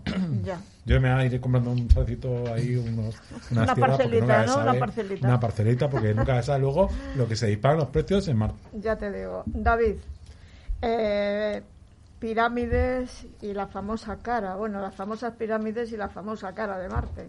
Sí, hombre, cuando todos hablamos de pirámides, bueno, nos viene muchas veces a la cabeza las pirámides de Egipto o pirámides de México, pero bueno, aquí como hemos comentado hay una controversia por el tema de que si hay pirámides verdaderamente o es una paridoria. Eh, hemos hablado de que la mitología romana Marte es el dios de la guerra y se llama el planeta rojo por la apariencia rojiza por el, óxido de hierro en su superficie. Y bueno, eh, hay diferentes imágenes que hemos visto durante estos últimos años. Y bueno, una de las más controvertidas fue en un canal de YouTube eh, llamado Paranormal Crusade, donde se subieron una serie de imágenes del Curiosity del 6 de agosto del 2012 donde se encontraba el planeta rojo y sobre había una forma eh, piramidal. Y bueno, eh, ahí está como siempre el tema de la controversia que unos ven pirámides y otros ven, pues eso, eh, pues eso, no ven la pirámide. uno de los responsables afirmó de, este canal, del canal de, de Paranormal Crusade, habló de que no había ningún tipo de manipulación por parte de estas fotografías porque como muchas veces se habla de que posiblemente estas, em, estas fotos pueden estar manipuladas. Hombre, yo no me dedico profesionalmente a la fotografía, soy un aficionado bastante avezado y verdaderamente se puede manipular muchas veces con, muchos programas de edición, desde el Photoshop, tan, tan, tan, tan comúnmente el Photoshop tú puedes manipular una foto de, pues eso, yo se lo dije una, vez a mi madre, digo, si quieres un día te pongo guapa y te quito todas las arrugas con una aplicación de, del Photoshop. Eh, la polémica siguió en el 2013, con eh, en el momento en el que el, rover NASA encontró un elemento similar eh, triangular, pero parece ser que no era una pirámide, sino era una, un montículo eh, parecido piramidal de unos 25 centímetros de altura eh, y unos 40 de anchura. Bueno, si algún día vamos a Marte, a lo mejor podemos eh, llegar a un tipo de conclusión y si hay pirámides, pues, bueno, pues nos sacarán los, los astronautas de esta duda. Bueno, ahora el, vamos a hablar un poco de, esta famosa cara de, Marte. año 76, la sonda espacial Viking sobre Marte eh, tenía dos misiones importantes, eh, llegar a la superficie de Marte y bueno, y hacer unas fotos de dicha superficie. Y allí cuando se ven las imágenes, los, sorprenden los científicos cuando llevan y ven la, llamada cara de Marte o cara de Sidonia porque es la región marciana donde se encontró esta fotografía. Y mide unos 3 kilómetros de largo y, un, y alrededor de 1,5 kilómetros de ancho. Eh, como he dicho, la, fue captada por la Viking. Eh, tiene una cara de un, humanoide, parece ser, mirando a la Tierra. Y algunos eh, investigadores, como siempre, especularon de que podrían ser hombres marcianos, esta dicha cara. Otros hablaron, bueno, aquí como siempre he comentado yo, está el, no, no miro, no te miro a ti, está el tema científico y el tema más, más proclive al, bueno, a la investigación y a, y bueno, eh, la versión de la NASA, como científicos que son, pues hombre, no hablan de una cara marciana, ni un tipo de ruina eh, de, ningún tipo de, de, civilización, sino una, pues una, como se dice, una montaña eh, que hay allí. Y bueno, diferentes misiones que llevó la NASA allá a Marte, pues parece, por ejemplo, la Mars Global Server estuvo en esa, en esa zona en el año 98 en el 2001. También, por ejemplo, la Mars Express, la agencia europea, eh, bueno, la agencia especial europea tomó unas fotografías de allí, de esa cara. Y bueno, para gente como yo, pues ¿Y, qué se ve? ¿Y qué se ve? No, yo no he estado. Esto lo que dice la gente. No, digo, digo comparativamente la, la, foto del Viking con la foto del 2001 del Sur. Hombre, la, obviamente la, la, foto de Viking sería peor resolución, porque estamos hablando del año 76. Aquí la tenemos. No, también. está, ahí está, la tengo ahí. esas son las dos fotos, el viking en la parte izquierda y el otro. De hecho, sabes que ahora es, la foto eh, la, más actual con mejor resolución que se nota que parece ser que es una montaña. Pero fíjate hasta dónde llega la, controversia porque ahora dicen que la NASA ha manipulado la foto. La NASA manipulado. Ah, que, la NASA. Hombre, yo hay, Hombre, a ver, no. Dejar, lo terminar, que, dejar terminar lo que dice la Agencia Espacial Europea es que esas fotografías, eh, que son de alta resolución, bueno, pues hablan de que corresponde a una, una formación geológica y bueno, eh, hay gente que puede, que le haya convencido, y, hay otra gente, por ejemplo, con muchos investigadores que siguen con la, con la polémica de decir que realmente eso no es una formación eh, eh, geológica hecha por, por, ¿cómo se dice?, por el planeta, sino porque ves la cara, mm, yo pienso, no, estaba en Marte, que a mí me parece que es complicado que sea una, una esa, esa forma sea producto de la geología. Yo, es una opinión personal. Creo que realmente puede, podría ser a lo mejor algún tipo de ruinas. Lo único que todo esto se podría eh, en un futuro quitar esta polémica si realmente eh, hacemos una misión al planeta rojo. Bueno, dentro de nada eh, habrá mejores fotografías con mejores resolución. La última ya te digo que, que, se ve claramente que esa, esos rasgos de cara no existen. Bueno, es una opinión. Por supuesto. Bueno, eh, yo creo que tampoco existe. Bueno, eh, pero bueno, esto es lo bueno. yo, debate, yo, puede yo, yo, en esto, en la, en la, en la, cara de Cidonia, yo realmente, pues con las fotografías actuales pues evidentemente eh, lo que ves lo que se ve. A no ser que le hayan hecho un retoque a lo a los filtros a los filtros eh, Valencia de, de, Instagram pues eh, quién sabe no pero sí que creo en los sí que creo en los pitufos marcianos. Eso va a ser la próxima frontera. Pero luego están las, probabilidades porque claro una cara aquí una puerta allá y si encontramos otras cosas ya llega un momento en que hay muchas muchas cosas parece mentira que estemos tratando el tema del misterio y todo lo que se inventan. Y, ah, hay gente que se lo cree. Pues más yo pienso que es que hay varias ¿eh? formas de ver la, la, misma realidad. Es decir, voy a poner un ejemplo muy sencillo que me pasó el otro día, por ejemplo, con mi hija. Yo estaba mirando la luna llena y entonces pasó una nubecilla por delante de la, de la luna que efectivamente tenía eh, un aspecto de silueta de bruja montada en una escoba. Mm. Yo le dije a mi hija, mira, una brujita montada en una escoba que está pasando por delante de la luna. Y mi hija me dijo, mamá, solamente es una nube. Efectivamente son las dos cosas. Sí, claro. Depende de quién lo mire y cómo lo mire. No, y es verdad que hay mucho bueno, fraude. Antes de terminar el programa... Realmente solo es una. Lo que pasa es que la fantasía y la imaginación hacen no, que, no, pero somos, somos mezcla de las dos cosas. Tú no solamente eres una parte lógica y racional, imagino que en tu vida también utilizarás otros aspectos, ¿no? manejarás ¿no? la parte creativa, la parte emocional, imaginación, eres un compendio de todo. Pero lo, lo, normal es que tiene forma de bruja. Sí, hola. hola. Eh, hola. Hola. Blanca. Hola, Blanca. Blanca, ¿qué has visto? Ya me hacen caso. Bien. ¿Qué haces aquí? Eh, bueno, antes de terminar el el programa. Pero por ser el último día, ¿eh? Tampoco te, A que me salto el taco, que me hacen decir siempre. Venga, venga. A ver, eh, antes de terminar el programa, eh, quiero hacer un comentario de una oyente que le correspondió un libro a Violeta, ¿eh? que me disculpe porque no se lo he enviado, se lo enviaré esta semana. Me fui de vacaciones y me dejé el libro olvidado en casa. Así que discúlpame, te pido disculpas y esta semana eh, hago el envío. Y bueno, y como siempre nos hemos adentrado en la historia real, en el misterio y las leyendas y en los debates y en las peleas. Ha habido poco debate, ¿eh? poco debate. Nos has dejado poco corte. Nos has dejado poco corte, Y volveremos la semana que viene con un nuevo e interesante tema.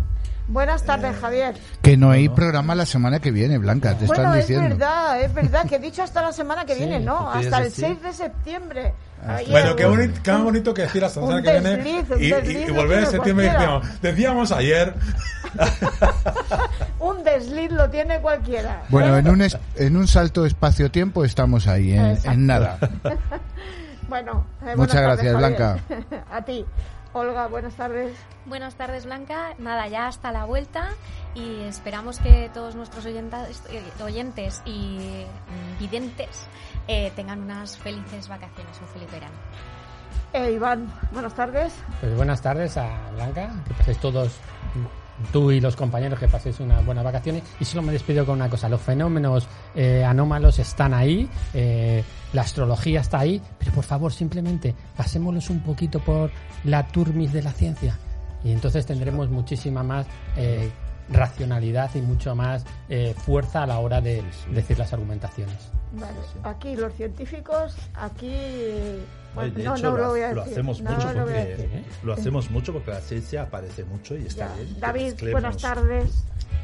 Buenas tardes Blanca, buenas tardes compañeros. Disfrutar de las vacaciones, nos vemos en septiembre y si Dios quiere, dentro de tres semanas estaré en Escocia. A tomar un buen whisky y a visitar un lugar misterioso que tenía muchas ganas de visitar, como el lago Ness. No tenía ganas de decirlo. No tenía ganas. No, no se nada, nada, nada, ni gota. No, David no te falta nunca. Sergio. Ah, Sergio, buenas tardes. Buenas tardes. Eh, y, contestando a mi querido amigo Iván, pues para septiembre volveremos con la ciencia, con lo paranormal y de hecho creo que no son incompatibles y aquí lo hemos demostrado que nos llevamos todos muy bien y felices vacaciones, feliz mes de agosto, feliz mes de bueno, en julio que no ha acabado todavía. Y yo estoy convencido de que las naves tripuladas Tenemos que tener un ovni a la vuelta. Eso es, seguirán llegando y estoy convencido, de hecho, de que su tripulación piensa que los alienígenas somos nosotros. Buenas tardes, Carolina. Buenas tardes, eh, feliz eh, verano, felices vacaciones a todos los oyentes y todas las personas que nos ven. Y nada, a la vuelta regresamos con más eh, misterios, encantados, encantada yo por lo menos, seguro que el también. Y una cosita le quería comentar a Iván. Em, yo te voy a decir al contrario. Eh, pongamos un poquito de visión de imaginación, un poquito de visión de chispa, de otra cosita a la lógica, que seguro que nos enriquecemos mucho más y vemos mucho más allá. También. Matizo, los seres humanos, nosotros, nosotros no, los seres humanos, que somos los alienígenas. Pero nosotros del equipo no, nosotros somos la crema de la crema. Dioses, somos dioses. Bueno, si semi, semi, semi. Si deseáis dejar algún eh, mensaje. Eh, bueno, yo hasta, hasta la temporada que viene. Yo ya me voy a pedir. Segundo del segundo Da igual, da igual, da igual. Da igual, no me quiere. Bueno, hasta mañana, Héctor, hasta mañana volvemos aquí. aquí no me quiere. Oye, te pido perdón públicamente, Héctor, de verdad. Pídeme perdón. Bueno, buenas tardes, Héctor. Buenas tardes. Ya no, ya, no, porque es un feo, ¿eh? Pero bueno, buenas tardes. Hasta septiembre. Un placer haber estado este año aquí con vosotros una otra temporada más. Eh, a pesar de que no me recuerde el último día. Lo cual, psicológicamente, con la astrología no sé, pero psicológicamente tiene eso aquel. Astrológicamente. Mira, mira, eh, tenéis la culpa porque os ponéis a hablar entre, entre vosotros y ya me despisto. Claro, claro, claro. Bueno, yo me voy con la reflexión. Eh, a nosotros somos decir que hay muchos misterios en este mundo, pero no todo vale desde el punto de vista de misterio más, de análisis más ferro, pero sí que es cierto porque es también bueno ver otras opciones, meditarlas y reflexionar, como hemos hecho aquí, llegar a las manos, aunque luego no me despidan. Te voy a decir una cosa, para la próxima temporada te voy a saludar el primero. Te tomo palabra, ¿eh? ¿eh? ¿Está grabado? Hombre, hombre, hombre. Está emitido un beso. bello, ¿eh? ¿Te vas a Bueno, acordar? Carolina aquí, David y... Sí, sí. Son, son testigos, ¿eh? De acuerdo. Eh, bueno, si deseáis dejar algún mensaje podéis escribir al siguiente correo arro, eh, misteriosonair arroba eh, gmail.com y bueno y por WhatsApp al 696-865-228 gracias a Clip Radio TV por realizar este programa buenas tardes muchas gracias por escucharnos cuidaros todos porque sigue estando el virus en la calle y felices vacaciones y feliz verano. De verano, Adiós.